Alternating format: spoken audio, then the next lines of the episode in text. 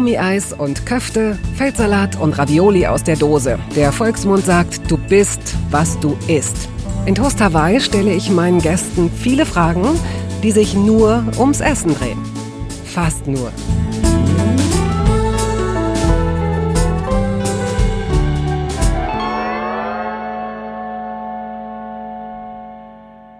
Miss Germany. Na, welches Bild erscheint vor ihrem inneren Auge? Eine makellose Barbie mit schräger Schärpe. So war es ja über Jahrzehnte. Ganz jung und wie mit so einem Insta-Filter, bis es anders wurde vor ein paar Jahren. Heute darf Miss Germany zwar immer noch super aussehen, sollte aber mehr auf dem Kasten haben, gerade im Hinblick auf gesellschaftliche Verantwortung. Die 37-jährige Brasilianerin Domitila Barros hat einiges auf dem Kasten. Sie hat gleich mehrere Kästen, wenn man so will, aus denen sie unglaublich herzliche, abenteuerliche und immer interessante Geschichten herausfischt.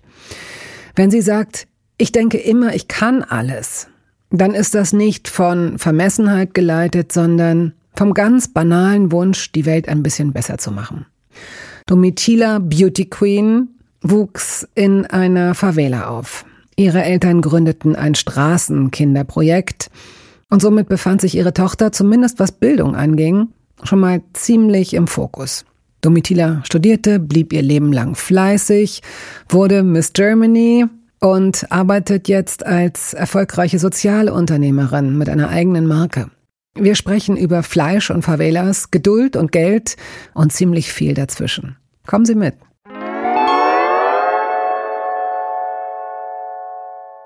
Domitila Barros, herzlich willkommen. Wir hatten eben schon ein längeres Gespräch und haben es da aber tunlichst vermieden, über Essen zu sprechen. Deswegen weiß ich überhaupt gar nicht, was für ein Verhältnis du zum Essen hast und ob du beispielsweise ganz gut kochen kannst. Was würdest du sagen? Ich bin nicht so eine gute Köchin, aber das hängt damit zusammen, dass ich nicht so, ich glaube, zum Kochen braucht man auch Geduld. Aha. Und ich bin eher so diese rektische Person, deswegen glaube ich, habe ich da nicht so gute Fähigkeit. Aber ich koche unglaublich gerne. Mhm. Aber ich esse natürlich lieber, als ich koche. okay. Also wir werden heute ein bisschen was über die brasilianische Küche erfahren, von der ich nichts weiß.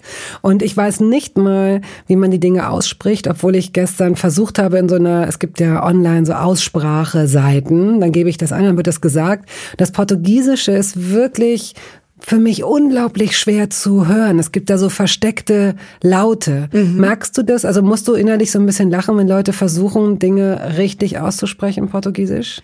Ich finde, in der Regel, ich finde es süß, weil ich weiß, wie schwer ist. Dann denke ich, oh, ich sehe die Bemühung, aber ich weiß, das ist sehr schwer.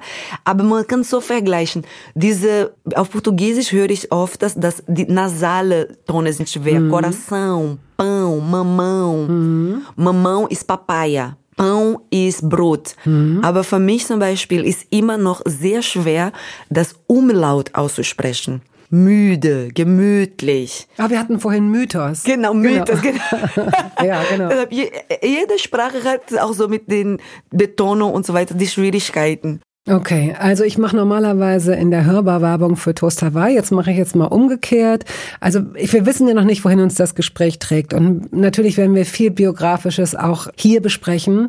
Aber wer noch sich noch mehr Details wünscht, der kann sich den Podcast Hörbarust mit äh, Domitila anhören, weil da hatten wir wirklich auch viel Zeit, mal über andere Dinge noch zu sprechen. Ne? Hier konzentrieren wir uns tatsächlich, glaube ich, aufs Essen, aber nicht nur. Wie hast du denn eigentlich Deutsch gelernt? Ich habe, das ist eine sehr süße Frage Frage. Ich habe Deutsch gelernt mit einem holländischen Freund von meinen Eltern in Brasilien. und das war, und er, er hat am Anfang auch gesagt, oh mein Gott, ich habe Deutsch nur in der Schule gelernt. Und dann, und dann bin ich mit 13 das erste Mal alleine nach Deutschland gekommen und habe ein Gymnasium besucht für vier Wochen. Hier in Berlin auch.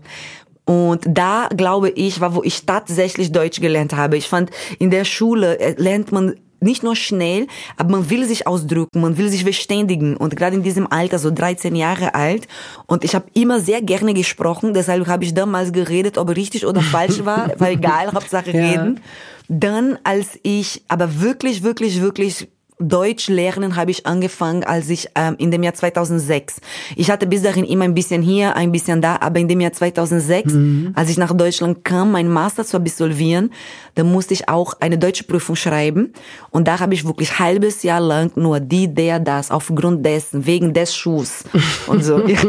ja, viele lernen ja übers Fernsehen beispielsweise mhm. äh, Deutsch oder oder überhaupt irgendeine Sprache. Ja, ne, Deutsch habe ich tatsächlich mit Büchern gelernt. Mhm. Deutsch ist eine sehr, sehr schwierige Sprache, vor allem die Grammatik. Hast du ein Lieblings- oder hast du Lieblingswörter oder ein Lieblingswort? Ja, ich habe viele deutsche Worte, die ich sehr schön finde, vor allem auch so männliche Namen. Ich weiß es nicht warum, aber ich finde Tillmann. Tillmann, den ist, Vornamen. Den ich liebe das, ich liebe, ich finde, es klingt so Tillmann. Ich, so, ich, ich finde wunderschön und ein deutsches Wort, den ich liebe, ist auch Schnickschnack. ja. Weil in der Welt, in der ich mich bewege, ich höre viele Sachen und dann am Ende sagst okay Leute, Schnickschnack, bla bla, keine Sinn, was sind die Fakten jetzt? Ah, das ist Schnickschnack, ja, ja. okay. Kennen das viele Leute, die jünger sind als 30, Schnickschnack? ja, weil, weil Schnick, Schnickschnack ist so eine, äh, ist so, ist so eine, ähm, so ein Ausdruck, den ich, bin jetzt 54, das war früher so, ach, das ist doch Schnickschnack. Heute würde man vielleicht sagen, das ist doch Quatsch oder, äh, ah ja, stimmt. Weiß ja. ich nicht. Aber Schnickschnack ist schön. Ich ja, mag das sehr. Ich mag das Wort auch. Schnick, ich finde, klingt so passend zu, was es darstellen will. Gut. Wir werden auf jeden Fall in die äh, Favela kurz gehen, um zu sehen, wo du, wo du herkommst. Äh, aber da du sowieso jetzt angesprochen hast, 2006 nach Berlin gekommen zu sein, erinnerst du dich daran, wie dieses deutsche Essen für dich, was daran typisch war, ob es dir geschmeckt hat? Woran erinnerst du dich da? Ich habe viele Erinnerungen von der Zeit und ich werde nie vergessen, das erste Mal, als ich nach Deutschland kam, war in der Regel Sommer und ich habe das erste Mal hier Apfelstrudel mit Vanilleeis oh, gegessen. Oh, lecker. Da dachte ich, okay, ich mache sofort mein Einbucherung. Wo muss ich hin? mit Rosinen oder ohne? Ohne. Magst du Rosinen? Ja, aber Apfelstrudel ohne Rosinen mm. und richtig viel Vanilleeis mm. drauf war für mich so ein ein Experience. Mm, weil das glaube ich. Das kannte ich auch nicht. Und in Brasilien war auch schon immer bekannte deutsche Tochten. Weil die Pastisserie in Deutschland ah, ist sehr hochwertig. Ja. Gibt mhm. äh, viele Leute, die teilweise weltweit bekannt sind. Es gibt sogar in Freising, ein relativ kleiner Ort in Bayern, eine Patisserie-Mensch, Patisseur. Patisseur, ja, ja, ja, genau. ja. Und ich, er ist in Brasilien bekannt. Und die Leute Aha. googeln und gucken seine Fotos immer bei Instagram und sparen Geld, eines Tages das essen zu können, so nach der Motto. Also was ich mir angeschaut habe, wir kommen da äh, etwas später noch en Detail zu, ist tatsächlich, dass es, also es wird schon auch sehr gerne sehr süß gegessen. Also die Desserts, die Süßspeisen sind dann aber auch wirklich, die verdienen diesen Namen. Ne? Die sind auch dann wirklich süß. sehr, sehr, sehr süß. An welches Essen muss gar nicht positiv konnotiert sein? Erinnerst du dich noch? Also 2006, du kommst hierher, du warst zwar schon mal in Deutschland, aber es ist eigentlich neu für dich. Du hast ein Stipendium, du wirst jetzt hier studieren, du hast ein WG-Zimmer gefunden. Du hast in dem anderen Gespräch, das wir hatten, schon gesagt, du hast eigentlich in allen Stadtteilen Berlins einmal gewohnt. Wie hast du dich ernährt in dieser ersten Zeit? Ich habe, ähm, ich habe vieles probiert, weil es ist die Ernährung in Deutschland sehr anders als in Brasilien. Zum Beispiel eine, ich habe sogar daraus eine Allergie entwickelt sozusagen. Eine Allergie? Ja, weil zum Beispiel während des Studiums habe ich am Anfang jeden Abend Stracciatella Joghurt gegessen, weil in Brasilien ist Joghurt relativ teurer im Vergleich zu Deutschland mhm. und Stracciatella Joghurt war auch noch relativ schwer zu bekommen, da wo ich komme. Und hier war auf einmal so zwei Euro, ein Kilo Stracciatella Joghurt. Da habe ich immer, wenn ich Stress hatte, Stracciatella Joghurt gegessen. Und irgendwann hatte ich eine Laktoseintoleranz und habe mich gewundert, woher kommt das? Und dann hat der Arzt mir aufgeklärt, Domitila, wenn Sie Ihr Leben lang kaum Milchprodukte gegessen haben, Sie können nicht zum Frühstück Musli mit Milch und dann ein Kilo Stracciatella und noch Sahne mit Hähnchen zum Mittagessen. Das funktioniert nicht, Frau Barros. Und dann habe ich gedacht, aber das ist alles so lecker. Und da war, das war auch ein Kulturschock, direkt mit Ernährung verbunden. okay, also wir äh, fassen zusammen Apfelstrudel mit Vanillesoße, äh, Stracciatella Joghurt. Dir fällt gerade noch was ein. Genau, mir fällt jetzt auch noch mal was ein. Es ist auch nicht äh, politisch korrekt und das beste Beispiel, ist überhaupt nicht. Aber man muss, wenn man sich vorstellt, ich komme aus einer Favela in Brasilien unter der Armutsgrenze nach Deutschland. Auf einmal kann man sich alles leisten, was man essen kann. Dann habe ich auf jeden Fall auch dazu, ich bereue es, aber das ist die Wahrheit, viel Fischestäbchen gegessen. Also ich dachte, jetzt kommt Blut getrunken oder so. Fischstäbchen gegessen? Nein, Fischstäbchen. Ja Gott, natürlich, das haben wir alle Fisch, irgendwann. Fischstäbchen mit Kartoffel und Maggi-Soße auf den Kartoffeln. ja, das, es gab die Zeiten auch. Und, und, und das, weiß, ich- das weiß ich noch. Das war auch eine Zeit, wo ich habe mich nicht so gut ernährt, aber viele neue Sachen ausprobiert. Aber für mich waren die exotische Sachen sowas. Ja, na klar. Stracciatella, Joghurt, Fischstäbchen. Fischstäbchen mit Maggi. Wie, wie bist du denn auf Maggi gekommen? Maggi muss man ja erstmal empfohlen bekommen. Das hat Ja, man ja das- nicht, das das- bringt man nicht aus Brasilien mit. Nee, nee, oder? das waren meine Freunde damals. Genauso wie die mir auch versucht haben beizubringen, aber das hat mir nichts, null geschmeckt. Brot mit äh, Frischkäse Ja. und dann Nutella oder Nein, sowas nein, drauf. nein, nein, nein. Aber das war, das, ich habe solche Tests damals gemacht. Ich war sehr probierfreundlich, aber das Ja. hat mir nichts gesch nicht Nein, geschmeckt. Das verstehe ich. Aber das mit der Kartoffel mit Maggi war, hat mir tatsächlich damals geschmeckt. Das war so Studenten schnell und nicht so teuer, ganz indirekt nochmal auf den Weg mitnehmen. Ja, okay. Und gibt es auch was, was, wir, was dir einfällt, was man dir außer diesem Frischkäse-Nutella-Experience-Ding, ein Essen vielleicht, zu dem du eingeladen wurdest oder so, wo du gesessen hast und gedacht hast, oh nein, nein, nein. Ja? Fällt dir irgendwas ein, dass du das nicht magst und dachtest, oh, es ist unhöflich, wenn ich es jetzt nicht esse, aber irgendwas, wo du feststellst, nee, das kann ich, das kann ich nicht gut essen. Ähm, Das gab zwei Sachen. Ich habe trotzdem gegessen, Mhm. weil ich dachte, man muss zumindest es probieren. Aber danach habe ich gemerkt, ist nicht. Und okay, die eine Sache ist Marzipan. Aha. Ich mag kein Marzipan Ah, und ja. Mhm. ich wusste das nicht, weil ich habe davon nie Marzipan gegessen und ich war total schockiert, wenn alle schockiert waren, dass ich gebissen habe, dachte, uh, ah, i, nee. und das andere ist diese, es gibt einen Wurst, der mit Blut Blutwurst. Blutwurst, genau. Das hatte ich auch probiert, als ich nach Deutschland kam, weil das war auch damals, viele haben das gesagt, ist interessant zu probieren und sollte, glaube ich, auch ein bisschen typisch sein. Für viele ist es auf jeden Fall eine Delikatesse. Es ist, Genau. eine, es ist ein, eine alte, eine alte Tradition. Ne? Das wird, also du wirst gerade in Berlin in diesen aufgeklärten Nahrungsbubbles wird es jetzt bist du der Antichrist eigentlich, wenn du Blutwurst isst. Aber für viele Leute, das Ja. Mhm. ist wirklich sehr Besonderes auch so, ne? Und, und da habe ich auch probiert, aber das war auch nicht so ganz mein Geschmack. Ich glaube, das sind Mhm. die zwei Sachen, die so bei mir im Kopf geblieben sind. Und das Brot. Also es ist ja oft so, dass sich die Deutschen auf die Fahnen schreiben und diese Art von Patriotismus liebe ich auch, weil es stimmt auch, dass es unglaublich gutes Brot gibt Ist in so. Deutschland. Hast du da so einen Qualitätssprung gemerkt im Positiven? Doch, das ist wirklich so, dass ich hatte, in Brasilien, wir essen eher weißes Mhm. Brot und hier hab, es gibt alles möglich, was man sich so vorstellen kann. Und da sind zwei Sachen. Ich habe praktisch die Hälfte meines Lebens in Brasilien, die andere Hälfte in Deutschland gelebt. Ja. Ne?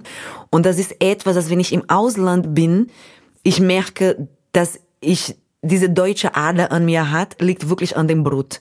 Weil ich kann mich aufregen wegen Brot. Und das ist für mich, ich, ich, es ist für mich selber in dem Moment Fremdschämen.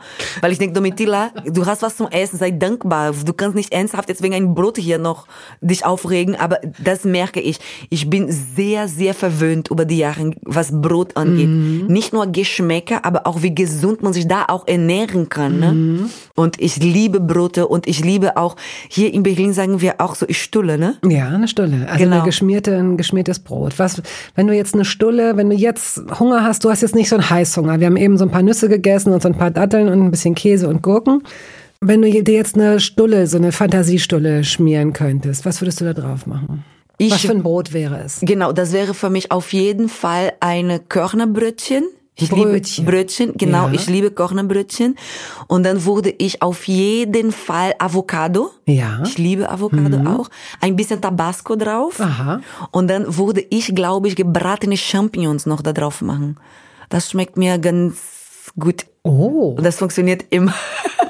Ach, einfach mit Zwiebeln und Öl Genau. oder noch, noch Zwiebel, dazu? Öl und ein bisschen Knoblauch vielleicht so auch und ein bisschen einfach so anbraten, ganz schnell in der Pfanne und auf den Avocado. Das ist für mich wie ein Mittagessen perfekt.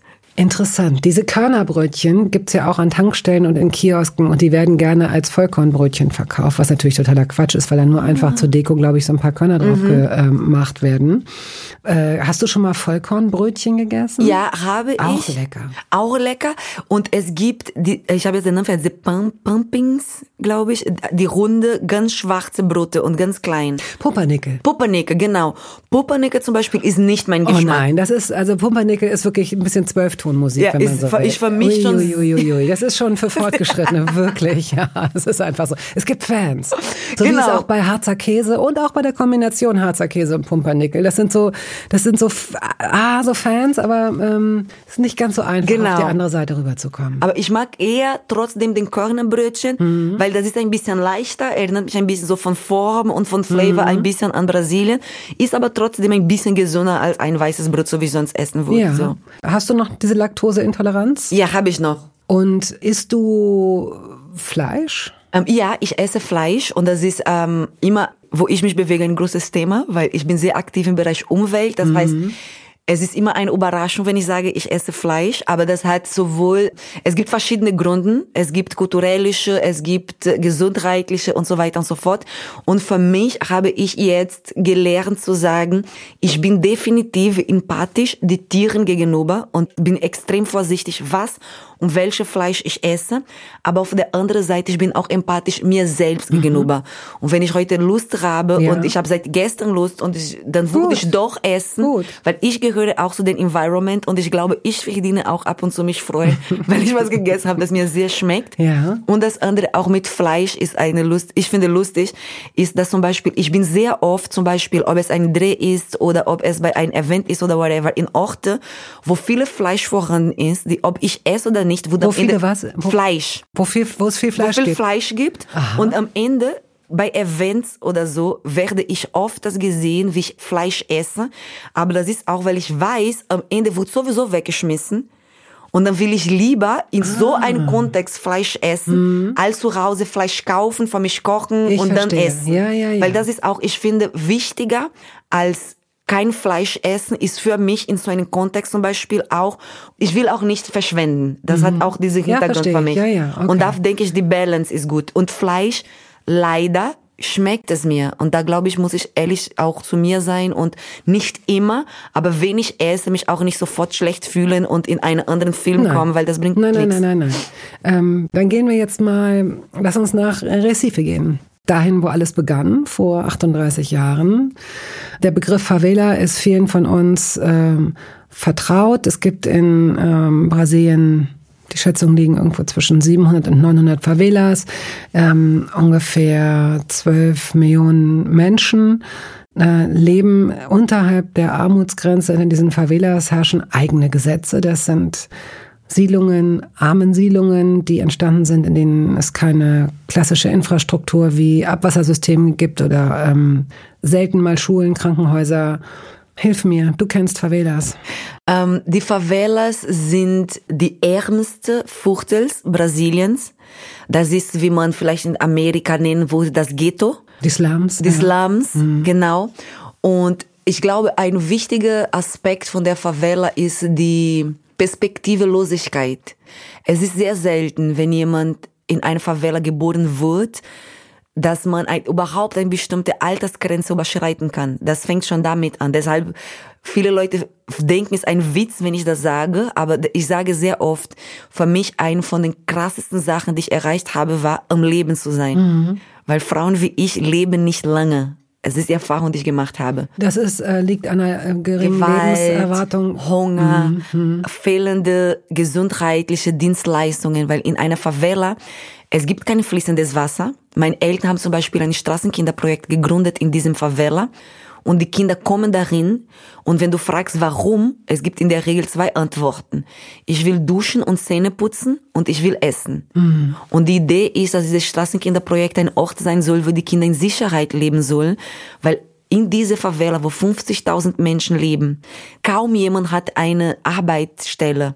Es ist viel Freizeit unter Anführungszeichen, um zu viel Hunger und zu viel Gewalt zu erleben. Ja. Und das macht etwas mit den Menschen dort. Nichtsdestotrotz sind die Menschen in der Favela unglaublich hilfsbereit. Ich sage auch gerne, wenn Geld glücklich machen würde, würde ich auf den Straßen von London und Paris glückliche Menschen auf der Straße tanzen sehen. Das habe ich noch nie gesehen. Aber in Brasilien, in den Favelas, du siehst die Leute singenden, tanzenden, aufstehen und rausgehen. Nicht immer und nicht jeden Tag. Aber das ist diesen Mix. Und ich finde auch immer wichtig zu sagen, dass ich aus einer Favela komme und dass ich in einer Favela entstanden bin, weil aufgrund dessen, dass die Favela immer in Verbindung gesetzt wird mit Gewalt, Prostitution. Die du erlebt hast, das hast du Genau. alles erlebt, ja. Ist aber auch für mich wichtig zu sagen, auch wenn man in solche armen Verhältnisse aufwächst, auch wenn man mit wenigen Möglichkeiten aufwächst, wenn einem Chancen ermöglicht werden und Raum zu wachsen, so wie eine Pflanze, wird man auch wachsen. Und deshalb ist für mich immer sehr wichtig zu sagen, ich bin eine deutsch-brasilianische Frau, ich bin eine afrodeutsche Frau, die aus einer Favela in Brasilien kommt. Weil ich glaube, es ist so schwer sich zu vorstellen, wie ist eine Favela und aufgrund dessen ist so wichtig auch zu sehen, es ist arm, es ist gewalttätig, aufgrund vor allem von fehlenden Chancen. Ich rede auch immer, wie wichtig für mich Zugang zu Bildung war. Ich weiß, dass es gibt viele Kinder, die vielleicht sagen, oh, heute will ich nicht in die Schule, die Lehrerin nervt, es geht zu lange. Und deshalb sage ich auch, weil ich weiß, es ist nicht jedem bewusst, was für ein Privileg ist, das Recht zu haben, eine Schule zu besuchen zum Beispiel. Ja.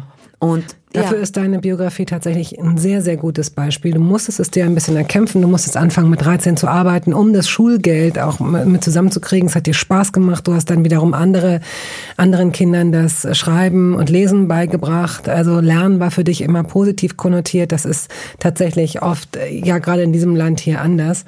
Ja, das, Aber das stimmt. ähm, wir, wir switchen mal zum Essen. Und das musst du mir jetzt vorgeben. Also dieses, dieses Projekt, das deine Eltern gegründet haben, denen ging es auch nicht sehr viel besser. Sie waren jetzt auch nicht äh, privilegiert, außer dass dein Vater auch studiert hat. Und die beiden haben es irgendwie geschafft, diese NGO zu gründen, wo Kinder eben, was du schon gesagt hast, Zugang zu Bildung und zu Essen und zu Wasser bekamen. Was habt ihr gegessen? Wir haben jeden Tag Reis, Bohnen und entweder Hackfleisch oder Hähnchen gegessen. Das ist typische von Brasilien ist diese Feijoada, ne? Das ist das schwarze Bohnen mit ganz viel Schwein drin. Und die Geschichte dahinter ist auch, finde ich, ist spannend, weil das haben die Feijoada ist entstanden in der Zeit der Sklaverei und die Sklaven haben die Reste die übrig geblieben sind von den Fleischen von der Woche gespart und dann Sonntag in diesen Bohnensuppe zu machen. Und das ist für uns in Brasilien Reis und Bohnen gibt's fast in jeder Familie. Das ist so etwas, was man sich leisten kann. Und das andere, was wir auch nicht immer, aber sehr oft in Brasilien gegessen haben, war sowas wie hier in Deutschland genannt wurde Polenta. Ja, bei uns wächst auch in der Region extrem viel Mais. Und dann haben wir immer auch aus dem Mais auch Couscous oder Polenta gemacht und das viel gegessen. Und vor allem auch viel Obst, weil bei uns selber in dem Gelände gab es viele Mangobäume und auch Pflanzen, die noch nicht mal hier existiert. Zwischendurch hatten wir auch Acai da zum Beispiel gehabt. Und deswegen, wir haben in der Regel vormittags Was ist Asaida? Acai. Acai. Diese, Was ist Acai? diese Superfood Acai, das in Brasilien wächst, ist ein Obst, das reich ähm, An Vitamin C. auf, Ist es- genau, Vitamin es- C ja, und okay, Antioxidant und Ah, ja. Energiequelle Mhm. und so weiter. Und das war immer so, wir haben viel Obst gegessen, weil das hatten wir selbst gepflanzt, geerntet und das war so ein bisschen Selbstversorgung. Mhm. Plus in der Regel Reis, fast jeden Tag in meiner Kindheit habe ich mittags Reis, Bohnen und Fleisch oder etwas dazu gegessen. Ja, äh, in einem Land wie Deutschland, in dem viele Kinder sich, viele, nicht alle, längst nicht alle leider, aber viele Kinder sich ähm, ums Sattwerden gar nicht so viele Gedanken machen müssen, wird Essen stehen gelassen, ich habe keinen Appetit, ich habe keinen Hunger, ich mag das nicht, ich mag das nicht essen. Wenn du keine Wahl hast, schmeckt es dann vielleicht automatisch besser? Also hättest du überhaupt die Möglichkeit gehabt zu sagen, ich kann keinen Reis mehr sehen, ich, ich, ich kann es nicht, ich brauche irgendwas anderes? Nein. Nein, leider nicht. Das ist wirklich so, was auf dem Tisch kommt, wird gegessen, bevor jemand anderem deinen Teller noch dazu nimmt, so nach der Motto. Ja. Und deshalb habe hab ich nicht gemeckert, aber als ich klein war, hatte ich auch natürlich immer so Lieblingsgerichte Na, oder sowas ähnliches. Und das, das, das wird lustig werden, Leute. Macht euch gefasst, ja? Zum Beispiel, ein von meinen Lieblingsgerichte war Tanajura. Und Tanajura ist eine bestimmte Ameisen, Ameise. ja, Ameise.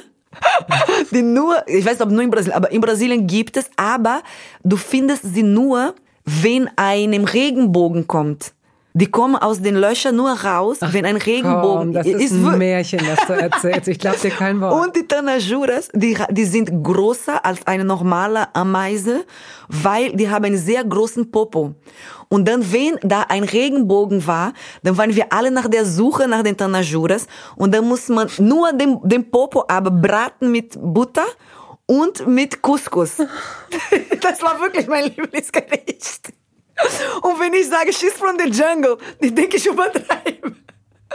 Aber, aber Betty, es schmeckt, es schmeckt wirklich. Ameisenarsch. Und es ist wissenschaftlich bewiesen, das darf ich heute Gott sei Dank zu meiner Verteidigung sagen, es ist sehr gut für die Augen. Das haben die Doktors gesagt, das sage ich nicht. Wie groß ist so ein Ameisenarsch? Sie wäre zum Beispiel, eine ganze Ameise wäre so groß wie diese Fingernägel zum Beispiel. Ein Ringfinger und sie hat lange genau. Fingernägel, also gar nicht so klein. So Waldameisen ja. sind so groß. Ja, aber den großen Teil des Körpers ist der Popo. Und mit was habt ihr das zusammen Genau, mit Couscous. Mit Couscous. Und als Kind bis heute auch zwei Sachen, die ich liebe und ich kann nicht einem Jahr ohne leben, ist Mango, weil ja. Mango schmeckt in Brasilien so wie Thailand auch ganz anderes. Mhm. Und Kokosnusswasser. Mhm. Und Kokosnusswasser ist wirklich wenn man wirklich ein Kokosnusswasser in Brasilien getrunken hat, wird man verstehen. Es ist sehr süß, sehr gesund und bei mir, das hat auch dazu, das war auch noch eine andere Sache, als ich klein war, ich war sehr oft krank. Und immer, nicht immer, aber sehr oft hat sogar die Ärztin gesagt, gib das Mädel Kokosnusswasser. Mhm. Weil Kokosnusswasser kann sogar wirken auf den Körper wie eine Infusion nicht, wenn man unterernährt ist in dem Sinn, aber Kokosnusswasser ist auch sehr reich an Mineralien Aha. und Vitaminen und so weiter. Und das hat mir immer gut geschmeckt. Und das ist wirklich so, wenn ich die Möglichkeit habe, Kokosnusswasser zu trinken und mit dem Fuß barfuß zu laufen, da geht's mir meistens gut. das, oh, wie schön. Ähm, wie können, wie müssen wir uns eure Küche vorstellen in diesem, äh, ich nenne es jetzt mal Gemeindehaus. Es ist kein Gemeindehaus, es ist äh, ein etwas stabilerer Bau als die Hütten mhm. drumherum wahrscheinlich, etwas größer, denn es sind ein paar Räume untergebracht, wo die Kinder duschen können, schlafen können, sich ernähren können. Und dann wird es da sicherlich auch ein, wie so ein Speisesaal gegeben haben und eine Küche, in der möglicherweise auch andere Leute angestellt mhm. waren oder, oder wie war das? Genau, wir haben in der Regel immer eine Person über die Jahre gehabt, die die Köchin war und immer Mittagessen und Abendbrot vor uns gekocht hatte. Ja. Aber was immer für mich persönlich sehr schön war, ist, dass jeden Tag kamen zwei Müttern von den Kindern, um mitzuhelfen. Weil die Köchin alleine hätte nicht geschafft, für uns alles zu kochen. Wie viele wart ihr da immer ähm, so? Als ich klein war, waren wir immer so zwischen 100, 150 Kinder oh, gleichzeitig in dem Projekt. Wirklich viel. Und zwischendurch waren sogar zwei Gebäude und da war noch mehr. Und die Mütter dieser Kinder, die haben zum Beispiel wenig Geld und die können deshalb sich nicht finanziell um ihre Kinder kümmern. Mhm. Aber wenn die mitbekommen, die Kinder können tagesüber betreut werden, ernährt werden, aber wir brauchen Hilfe, komm einmal in der Woche was kochen, mhm. dann haben die sich immer auch bereit erklärt, ja. weil die mhm. Zeit dafür hatten die ja. Mhm. Und das hat immer sehr viel Spaß gemacht. Und das Essen war immer vor allem, mir hat immer geschmeckt, auch wenn ich manche Tage nicht Lust auf Reis und Bohnen hatte, aber das merke ich bis heute und deshalb habe ich am Anfang gesagt, ich bin nicht eine gute Köchin die Gewürzen sind so, der Duft schon, ich macht mich glücklich. Und ich kann mich sehr gut daran erinnern, als ich klein war, es gibt Gerichte, die dauern teilweise drei Tage, bis die fertig werden. Zum Beispiel? Zum Beispiel, es gibt ähm, eine bestimmte Delicia de Abacaxi. Ist auch wieder was Süßes. Aber das ist ein Delicia de Abacaxi mit Ananas. Und das ist mit Ananas und verschiedene Sahnen. Und dann macht, Sahne. Genau. Und dann machte meine eine Freundin von meiner Mutter zum Beispiel, sie hat immer so gemacht, dass sie hat alles selber gemischt, damit eine Sahne werden kann und dann muss sie einen Tag äh, kühlen und dann mit den anderen Sachen gemischt werden und dann hat sie immer die Ananas gewürzt, damit eine bestimmte Süße von den Ananas rauskam. Mhm. Und dann muss zwei Tage mit dieser Gewürze die Ananas chillen, damit danach in den Gericht kam und so weiter. Wow. Oder diese, ich vergesse immer, wie das auf Deutsch heißt, aber gibt's aus Stein so ein Ding, dass die immer Mörser, äh, Mörser. Äh, nein, äh, doch Mörser. Also das ist das ist das für, äh, für Pfeffer und für Knoblauch klein um machen. es klein zu machen, ja. Genau und ja, zu pressen. Ja. Und das fand ich immer, das war etwas, das ich immer schön fand, wenn ich so gesehen habe, wie die Frauen immer waren fünf, sechs Frauen, verschiedene Obst oder Gemüse oder Gewürze so kleiner gemacht hat. Ich mochte den Geräusche, ich mochte die Dufte, das war, und das hatte ich immer so verstanden. Egal, was wir gegessen hatten, auch wenn wir wenig hatten, an Sachen zum Kochen, diese ganze Gewürzen und Einlegen und zwei Tage warten, hat immer, glaube ich, viel dazu beigetragen, dass so gut geschmeckt hatte. Ja, was, was sind denn die wichtigsten Gewürze? Was würdest du sagen ähm, der brasilianischen Küche? Koriander, ja. Salz, Pfeffer, Knoblauch, Zwiebel und Kumin. Kumin, glaube ich, äh, ich, ich finde immer in den türkischen Supermärkten mhm. Kumin. Mhm. Und das in jedem brasilianischen Gericht wird immer benutzt. Knoblauch, Zwiebel, Kumin, Paprika süße Paprika. Ja. Hm. Genau. Und dann wird das alles immer gebraten und dann kommen die tatsächlichen Gerichten oder so weiter. Aber das sind die wichtigsten Gerichte, wo ich Und Koriander auch. Und ich fand immer interessant. Aber der Koriander kommt zum Schluss oder bratet ihr den auch schon mit? Unterschiedlich. Sehr oft braten wir schon am Anfang als Gewürze oder kommt am Ende. Und ich fand immer lustig, weil eine Freundin von mir aus Berlin, sie war mit mir in Brasilien und sie hat irgendeinen Abend gefragt, Domitila, warum alles, was ich hier esse, schmeckt nach Seife? Schmeckt ah, ja, ja, klar, Koriander, ja, ja. Und das war für mich eine Beleidigung. Ich meinte, nein, was mit Seife? Und dann hat sie mir aufgeklärt, was war die Gerichte, die sie gegessen hatte. Mhm. Und dann meinte ich, ja, Koriander, bei uns wird immer Koriander geben. Werbung. Es gab eine Phase in meinem Leben, in der ich alles richtig machen wollte in Bezug auf meinen Körper genügend Flüssigkeit, Bewegung, die richtige Ernährung. Hey, ich werde ein ganz neuer Mensch und kürze das an dieser Stelle mal ab. Aus mir wurde kein ganz neuer Mensch.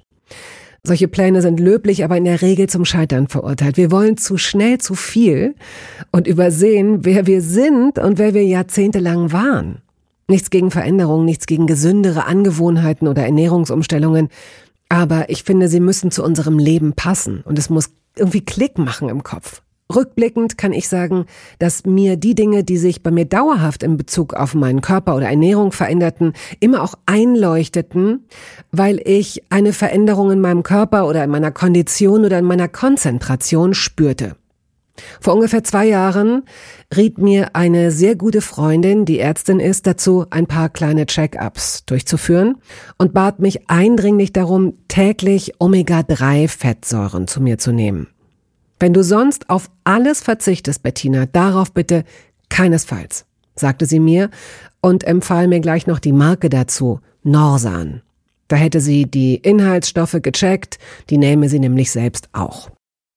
Nun ist es ja nicht so, dass ich das nicht selbst schon hundertmal gelesen hätte. Allein schon um Entzündungen abklingen zu lassen, ist unser Körper auf ungesättigte Fettsäuren angewiesen, kann sie aber nicht selbst produzieren.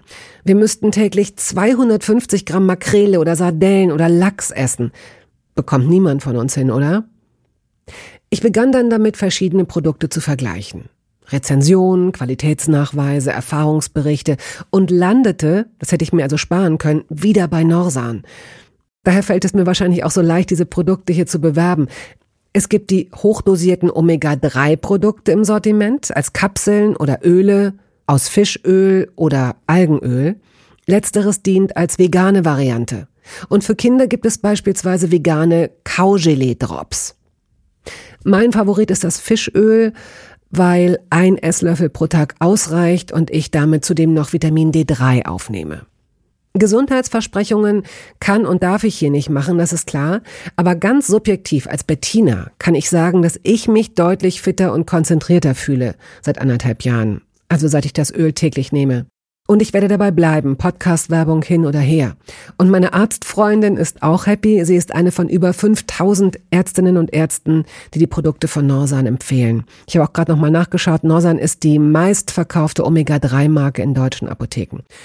So, und weil das der Deal auf Gegenseitigkeit ist, machen wir es hier endlich auch mal so, wie Sie das vielleicht schon aus anderen Podcasts kennen. Es gibt einen Code mit einer Ermäßigung von 15 Prozent auf Ihre erste Bestellung. Dieser Code ist gültig bis zum Ende des Jahres und lautet Toast 15. Kleingeschrieben und ohne Leerzeichen. Toast 15. Sie finden die Infos dazu auch in den Show Notes. Deine Großmutter hat zehn Kinder bekommen. Sie selbst äh, war Analphabetin, aber hat dich ans äh, an die Sprache und an die Liebe zur Sprache, glaube ich, über Musik herangeführt. Das ist das, was ich aus einem Interview weiß.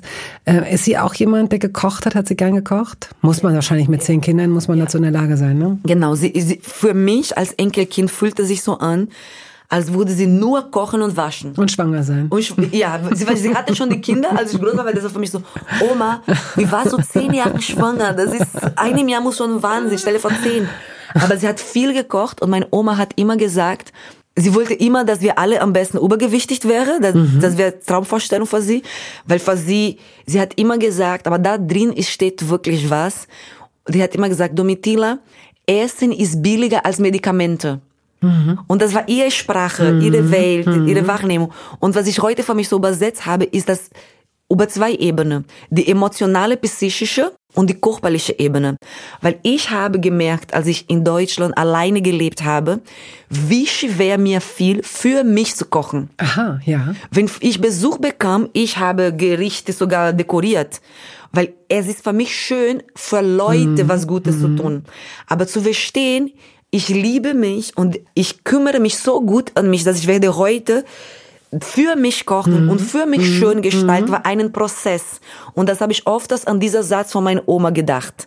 Und das andere ist auch über die körperliche Ebene, weil dadurch, dass wir kein Geld als solche Geld Geld hatten, aber wir hatten zum Beispiel hier ein Mango. Sie wusste, meine Oma wusste auch jeder Tee vor jeder Krankheit, ne? Tee. Tee. Alle, mhm. alle Kräuter hat da für sie Bedeutung und so. Weißt du da noch irgendwas von? Ein paar, ja. Und ich bin selten wirklich krank, so dass ich ausfalle. Was kannst du uns dann sagen als Beispiel? Wenn wir dann, danach kämen wir zurück zu deinem, ja. zu deinem Gedanken. Ähm, es gibt, ähm, okay, warte, ich weiß nicht auf Deutsch, aber ich glaube auf Deutsch heißt süßes Gras das gibt's hier schwer zu finden, wie manche Bibelstoff Kann man das auch findet rauchen? man. Nee, aber man kann, aber man kann einen Tee machen und das ist, das hilft mir immer, wenn ich Bauchschmerzen habe. Süßes Gras. Süßes Gras.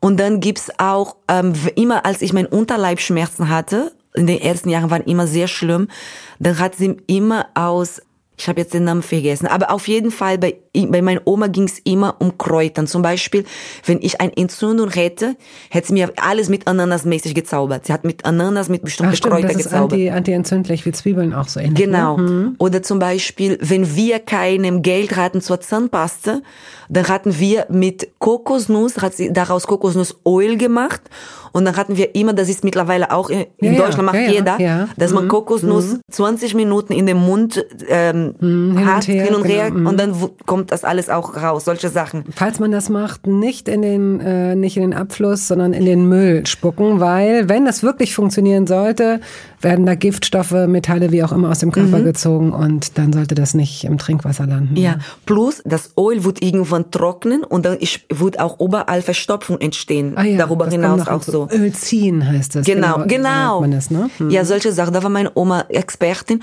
und das hat so viel drin, weil sie hat immer gesagt, wir haben keine Krankenversicherung. Keiner in der Familie hat, als ich groß geworden bin, einem.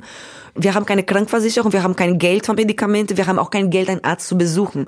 Deshalb ernährt euch gesund, Kinder, damit wir gar nicht zum Arzt gehen müssen. Und das war, was ich immer versucht hatte zu sagen mit Essen ist billiger als Medikamente. Mhm. Wir kommen jetzt zur ersten Rubrik. Entweder oder. Bolognese oder Pesto? Pesto. Basilikum Pesto? Mhm. Aubergine oder Zucchini? Aubergine. Spiegel oder Rührei? Schwierig. Spiegel. Gekochtes Ei oder Spiegelei? Spiegel. Ja? Okay. Wann hast du dein letztes Spiegelei gegessen? Ich glaube, vor drei Tagen. Es ist sozusagen noch, noch warm, ja?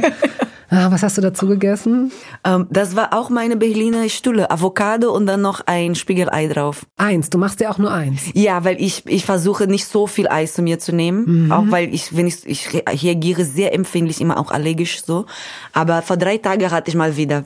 Papaya oder Mango? Mango. Naja, nee, Ma war es schwierig für ja, dich. Ja, ne? sehr schwierig. Ich, aber ich würde mit Mango gehen. Ich, Mango ist mein Favorite. Isst du eigentlich die Papaya-Kerne auch? Nee. Hast du das schon mal gemacht?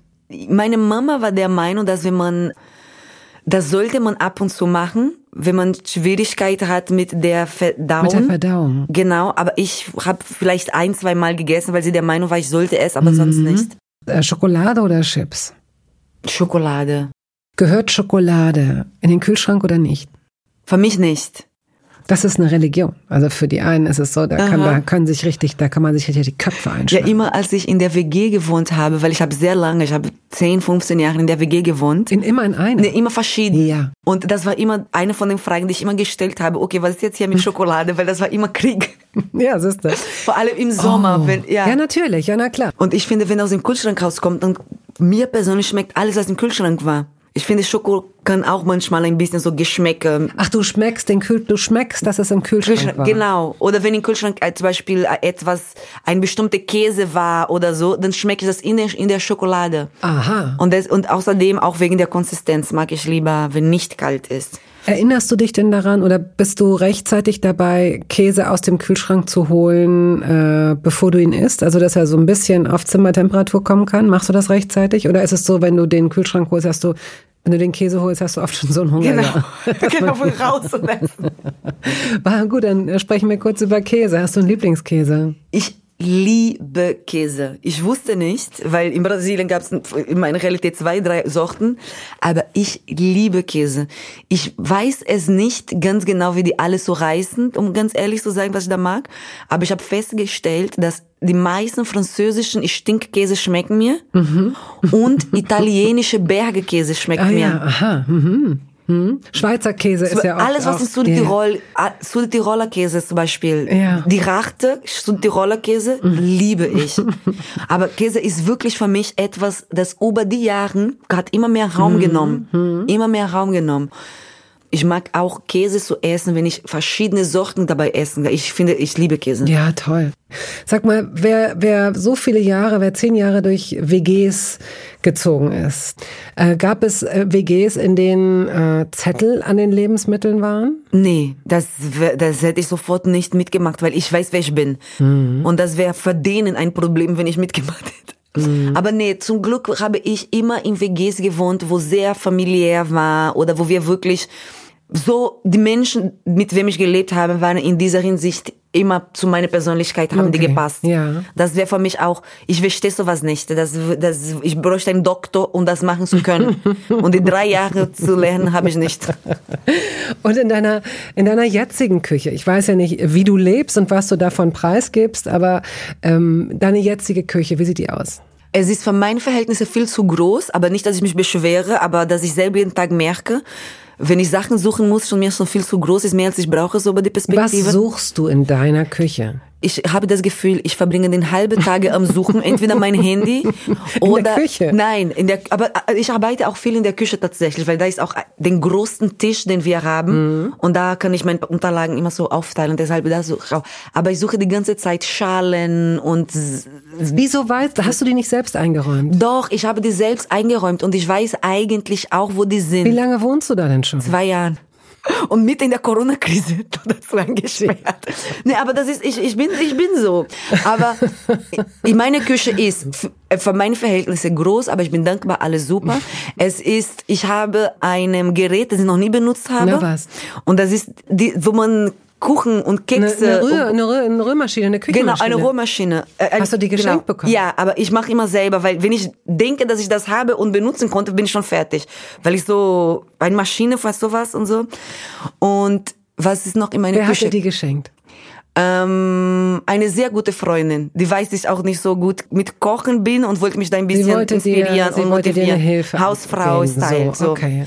Und ich, ich habe, was ich auch sehr gut finde im Moment in meiner Küche, ist, ich habe ganz viele Gewürzen, weil ich habe immer darüber gesprochen, ich kann nicht so gut kochen, weil ich weiß nicht, wie man mit den Gewürzen mischen umgehen Es ist soll. toll, dass du Gewurzen sagst. wie, wie, wie heißt denn? Ich möchte, dass du bis an dein Lebensende Gewurzen sagst. Es sind, da ist wieder das Ö, Ja. das du so Ja. Umlaut. Da ist es wieder. Gewürze. Gewürze, das geht so ganz einfach sofort. Gewürze. Aber Gewürzen ist auch gut. gut. Und welche Gewürze oder Gewürzen benutzt du am häufigsten, wenn du kochst? Die wahrscheinlich von vorhin schon beschrieben, kann ich mir vorstellen. Nee, er hat das ja ein bisschen verändert. Und zwar meine beste Freundin, sie ist halb Thai und sie kocht wie eine Göttin. Oh. Ja, immer wenn ich, wenn ich krank bin, sie kommt sogar zu mir und kocht, weil sie weiß, wie, wie schlecht ich das tue und wie großartig sie das kann. Ich liebe sie dafür auch. Und sie hat mir irgendwann geschenkt die Gewürze. Oh. Ich bemühe mich jetzt, Leute. Konzentration, Domitila. Sie hat mir die Gewürze geschenkt, die ich brauche. Weil ich weiß, was mir schmeckt, aber ich weiß nicht, was drin ist. Sie wusste es besser. Über die Jahre Ja, hat sie gecheckt, hat mir schön. genau die. Und jetzt koche ich viel mit Kurkuma Ja? und ich koche viel mit Kräutersalz. Hm, ja. Das habe ich auch hier entdeckt. Davor so nicht, nicht in der Form. Und auf jeden Fall viel Paprika und Kümmel. Das benutze ich auch sehr oft bei mir, wenn ich koche. Und Okay. Ingwer. Ich koche viel mit Ingwer. Mit frischem Ingwer. Mit frischem Ingwer. Und mit was für einer Art von Salz? Salz, ich, das ist auch interessant. Ich versuche so wenig Salz wie möglich zu benutzen und ich habe zwischendurch auch versucht, auf Salz und Zucker zu verzichten. Ist sehr schwierig. Ich, ich versuche immer so einen Mix zwischen Kräutersalz, ist für mich sehr gut, weil bringt auch ein paar andere Geschmäcker mit und ist nicht nur Salz und Kristallsalz In einer, aus einer Mühle? aus der Mühle, genau. Ja. Okay. Ich glaube, wir sind, äh, wir haben jetzt ja einen kleinen Ausflug gemacht bei entweder oder, sind aber noch nicht ganz durch. Äh, Banane oder Zitrone? Banane. War schwer für dich. War sehr schwer. Oh, ja. Sehr schwer. Weil Zitrone ist eine von meinen besten Freundinnen, Mhm. beziehungsweise im Herbst und im Winter. Das erste, was ich tue, wenn ich aufstehe, ist, eine heiße Zitrone zu trinken. Und das, glaube ich, ist ein von den Gründen, warum ich relativ gesund bleibe und auch entgiftend wirkt auf mich. Aber Banane ist wiederum ein Obst, das ich nicht darauf verzichten möchte. Ich habe, das muss ich jetzt dazu, ähm, Klugscheißer, das wenige, was ich darüber weiß, ist, dass man aufpassen muss bei der heißen Zitrone, dass die Vitamine durch die Hitze nicht, also die, die Zitrone hat ja tatsächlich auch viel Vitamin C und so, aber dann sollte man es unter einer ganz bestimmten Temperatur lassen. Ich meine, die liegt bei 35 Grad oder so. Das heißt, es ist eher, es ist meiner Meinung nach eher ratsam, leuchtet auch ein, finde ich, äh, dass dann eher eine warme ist ja ein ähnlicher Effekt, warmes Wasser mit Zitrone als das heiße.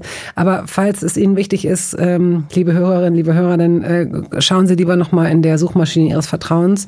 Aber ich meine, es ergibt auch Sinn. Also äh, daher kriegst du deine tolle Haut, deine Energie. Aber ich, Die das Zitrone. hilft, oder? Beziehungsweise ich werde jetzt auch selber nachschauen, dass ich auch von dem kommenden Herbst und Winter das umstelle.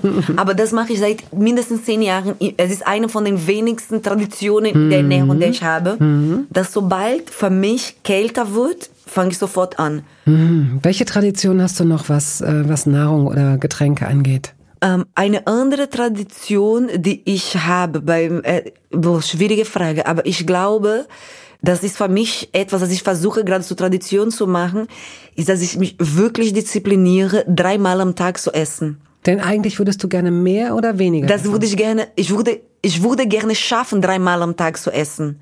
Ah, du isst weniger. Ich esse weniger. Oh. Ich trinke viel. Eine Tradition ist definitiv Kaffee, als solches äh, trinke ich immer. Aber eine Tradition, die ich versuche gerade bei mir zu durchsetzen, ist, dass ich jeden Tag Frühstücken, Mittagessen, Abendessen esse. Weil seitdem ich hier lebe, ich habe studiert, dann war ich berufstätig und so weiter.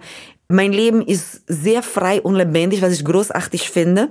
Aber dadurch hat sich sehr schnell verloren diese Ritualien beim Essen. Und jetzt fühle ich ein Bedürfnis danach, das zurückkehren zu lassen. Zum Beispiel, ich stehe in der Regel auf, nehme einen Kaffee, bin vor dem Computer. Und dann esse ich Mittagessen auf den Weg, weil das ist die beste Zeit, Mittagessen Verstehe, zu essen. verstehe. Und dann habe ich viel Abendessen als Belohnung plus Nachtisch und so weiter. Und ich habe jetzt, dass wenn ich aufstehe, ich mir erlaube, halbe Stunde für mich zum Essen und dass ich dafür auch die Zeit nehme und Ja, das tue ist gut, das ist wichtig, ja.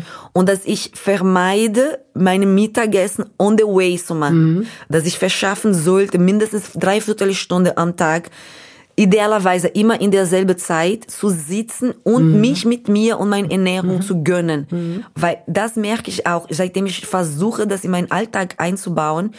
Es ist nicht so, dass meine Lebensqualität besser geworden ist, aber ich mag mich mehr.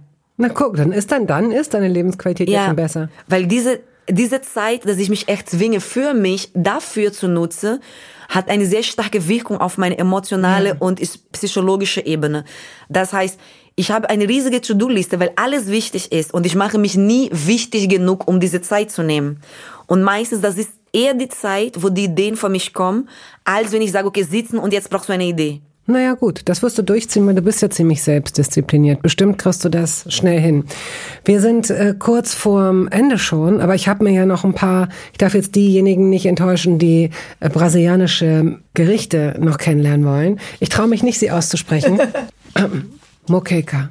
Muqueca liebe ich. Was und ich das? kann sogar Muqueca kochen. Muqueca würde ich so sagen, ist die brasilianische Paella. Und das mache ich, äh, ich, ich mache sehr gerne Muqueca. Das sind so Meerfrüchte mit Kokosnussmilch und ganz viel Paprika. Ja. Ich glaube, Paprika ist fast das Hauptding und Reis natürlich auch dazu. Und wie ich gerne das mache, ist, dass ich eine Anana kaufe. Ananas. Ich sag noch mal, was Ja. noch dabei ist, Ja, falls. Leute das, Ja. also was ich jetzt hier gerade sehe. Ich lese das jetzt gerade ab. Zwiebeln, Paprika, Tomaten, Koriander, Meeresfrüchte oder Huhn, Mm. Kokosnussöl, Olivenöl und rotes Palmöl, Dende. Und wahrscheinlich gibt es da ganz viele unterschiedliche Variationen, weil es so unterschiedliche viele Küchen gibt in, innerhalb Brasiliens, ne? Mm. Ja, genau. Also jetzt sag deine, deine Version. Nee, genau, nee, ich liebe ähm, Muqueca und wie ich das gerne mache, ist, dass ich ein Ananas kaufe, halbiere, dann nehme ich alles von den Ananas raus und benutze die Ananas als Teller. Schale. Ah. Und dann ist nicht nur lecker, sondern hat, ich finde es sehr lecker, weil hat ein bisschen süß-sauer von der Ananas. Und ich, es, ist, es ist mein Gericht, wenn ich jemanden zu Besuch bekomme, den ich impressen möchte. Nein, ich glaube, du, weil du deine Schalen nicht findest, überlegst du, woran du das Essen machen Biologische korrekte Schale. Huh. Oh, gut. Und das ist wirklich, kann ich nur empfehlen, Leute. Muqueca mit Ananas. Mua. Muqueca, so. Was haben wir hier noch? Picanha. Picanha ist das auch äh, eine von den beliebtesten Gerichten in Brasilien. Das ist ein bestimmtes Fleisch, die gegrillt wird. Und das ist sehr hochwertig auch. Rindfleisch Rindfleisch. hier. Ja. Es ist das brasilianische Kobe-Beef. Ja, das ist ein Teilstück vom Rind, das aus dem oberen Teil der Hüfte genommen wird. Sie kennen es vielleicht auch als Rumpedeckel, Rumpkappe, Filetkappe oder sogar Kulotten. Kulotten, genau. Ah, ich glaube, ja. hier nennt man Kulotten. Gut, in Ordnung. So, dann haben wir etwas, das aussieht wie sehr, sehr kleine Rumkugeln. Es ist Brigadeiro. Ja, liebe ich auch. Spreche ich bis jetzt alles, Ja, alles richtig. total brasilianisch, Alles portugiesisch total aus. Ja. perfekt, wirklich. Brigadeiro, also sag. Ja, Brigadeiro ist in jeder Kindergeburtstag, egal wie, du kannst nicht arm sein, weil du musst Brigadeiro haben. Mhm. Jeder hat Brigadeiro und das wird aus, ich hoffe, ich spreche richtig aus, Mädchenmilch. Gibt's auch hier in Deutschland im Supermarkt. Kondensmilch? Kondensmilch. Ja. Es wird mit Kondensmilch gemacht und ähm, Kakaopulver. Mhm. Und das ist etwas, das relativ zugänglich ist für jeden. Und in jedem Geburtstag in Brasilien von jedes Kind wurde Brigadeiro geben. Und zum Schluss wird es in so ähm, in so äh, Streuseln, so kleinen Schokostreuseln äh, gewälzt. So sieht es halt aus wie die deutsche Rumkugel. Hier steht auch brasilianische Karamellkugel. Ja. Ja, dann haben wir etwas, davon würde ich, es habe ich schon mal gegessen, verdammt. Ich weiß aber nicht wann und wo. Ich weiß aber, dass ich mir dieses Rezept vielleicht noch heute aus dem Netz ziehe und nachkochen werde, weil ich weiß, oder nachbacken besser gesagt in dem Fall, das ist so lecker. Pass auf, was ich jetzt sage. Pau de queijo. Pão de queijo. Pom de queijo? Aber das Pão ist das, was ich am Anfang Ja, gesprochen habe. dieses, das so dieses schwer Nasale, ist. dieses ja. Pau, Pau. Pão de queijo. De queijo. Ja, perfekt. Und ja, ich liebe es auch Pão de queijo. Käsebällchen, die sind so, so luftig, wie Ja. auch immer. Wüsstest du, wie man die macht? Ja, beziehungsweise ich in Brasilien, es gibt, man muss nur ähm, ein paar äh, Sachen mischen, oder? Köche mischten Milch und Eier zusammen mit dem Polvillo. Polvillo, genau. Und Was ist ein. Polvillo?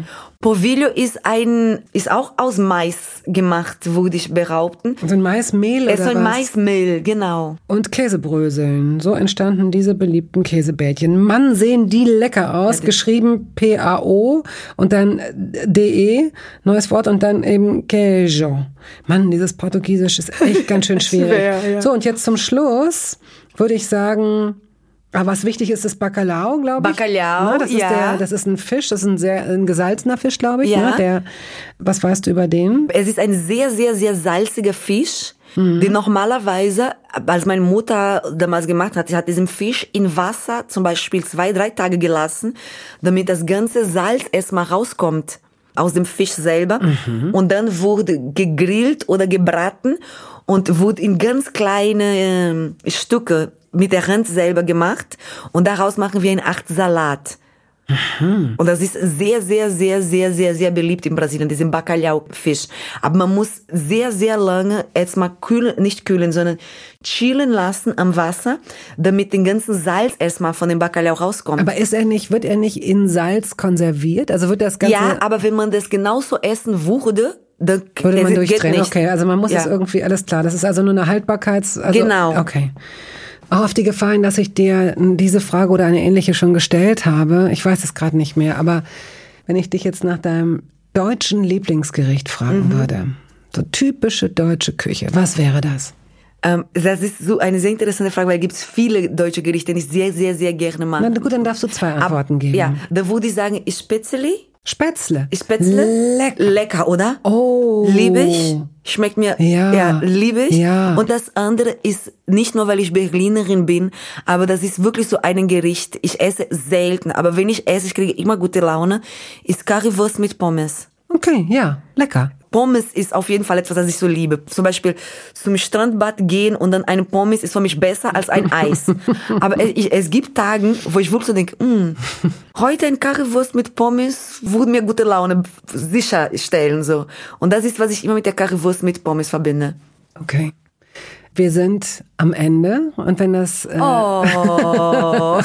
wenn man bedenkt, dass wir jetzt, wir sprechen jetzt seit vier Stunden miteinander und Toast Hawaii war sozusagen die letzte Episode unseres gemeinsamen Tages.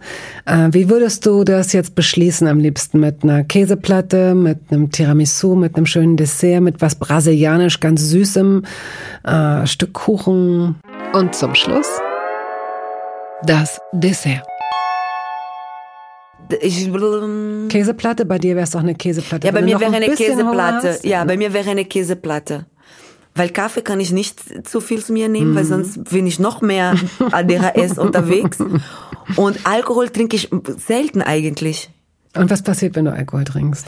Ähm, ich sage, die Wahrheit ist, ich werde übermütig. Und was passiert, wenn du übermütig wirst? Ich bin anstrengend. Ich, ich, ich strenge mich selbst an. Wie ist das mit Caipirinha und so? Do, doch, natürlich, wenn ich kann in eine Sommergrillparty eine Caipirinha trinken. Ich trinke auch gerne ähm, Aperol oder so weiter. Aber A, der Geschmack von Alkohol selber ist nicht so ganz meins, ist bitter und bläh. Und zweitens ist nicht, ist nicht für mich irgendwie. Ich merke jedes Mal. Und das Lustige ist, je älter ich werde, desto weniger Lust habe ich auf, auf, auf denk, oh, oh, müde aufstehen. Warum? Weil ich, ich kann auch nicht, ich kann natürlich eine Caipirinha trinken. Aber zum Beispiel, als ich in Stuttgart war zum, zum, einem, zu meinem Geburtstag, dann habe ich viele Brasilianer getroffen und habe gesagt, heute trinke ich nicht, weil ich kann nicht ein Caipirinha mit euch trinken. Und deshalb würde ich heute unser Gespräch abschließen mit einer Käseplatte. Käseplatte und kein Schnaps und vielleicht noch ein Wasser. Es war mir eine, eine große Freude, liebe Domitila. Nicht nur, aber auch, weil ich so ein Gespräch mit einer Miss Germany vor drei oder vier oder fünf Jahren nicht hätte führen können. Wir hätten uns nicht in dieser Art und Weise über eine amtierenden Miss Germany über Essen unterhalten. Wir hätten einen ganz anderen Talk wahrscheinlich gehabt. Wahrscheinlich wäre es gar nicht zu einer Einladung gekommen, weil man gewusst hätte, okay, da ist so viel Disziplin und da wird viel über Sport gesprochen, aber nicht über diese Lust am Essen. Also vielen herzlichen Dank dafür. Und vielen lieben Dank, dass ich hier sein durfte. Ich habe ganz viel Spaß gehabt Schön. und ich finde richtig schön, wie du mich willkommen riechst und zu Hause fühlen lässt. Ach, Das war schön. sehr schön. Danke.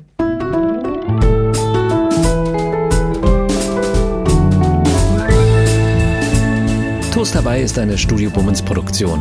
Ausführende Produzentin Wiebke Holtermann. Ton und Schnitt Henk Heuer. Musik Jakob Ilja. Neue Folgen hören Sie jeden Samstagmorgen. Überall da, wo es Podcasts gibt.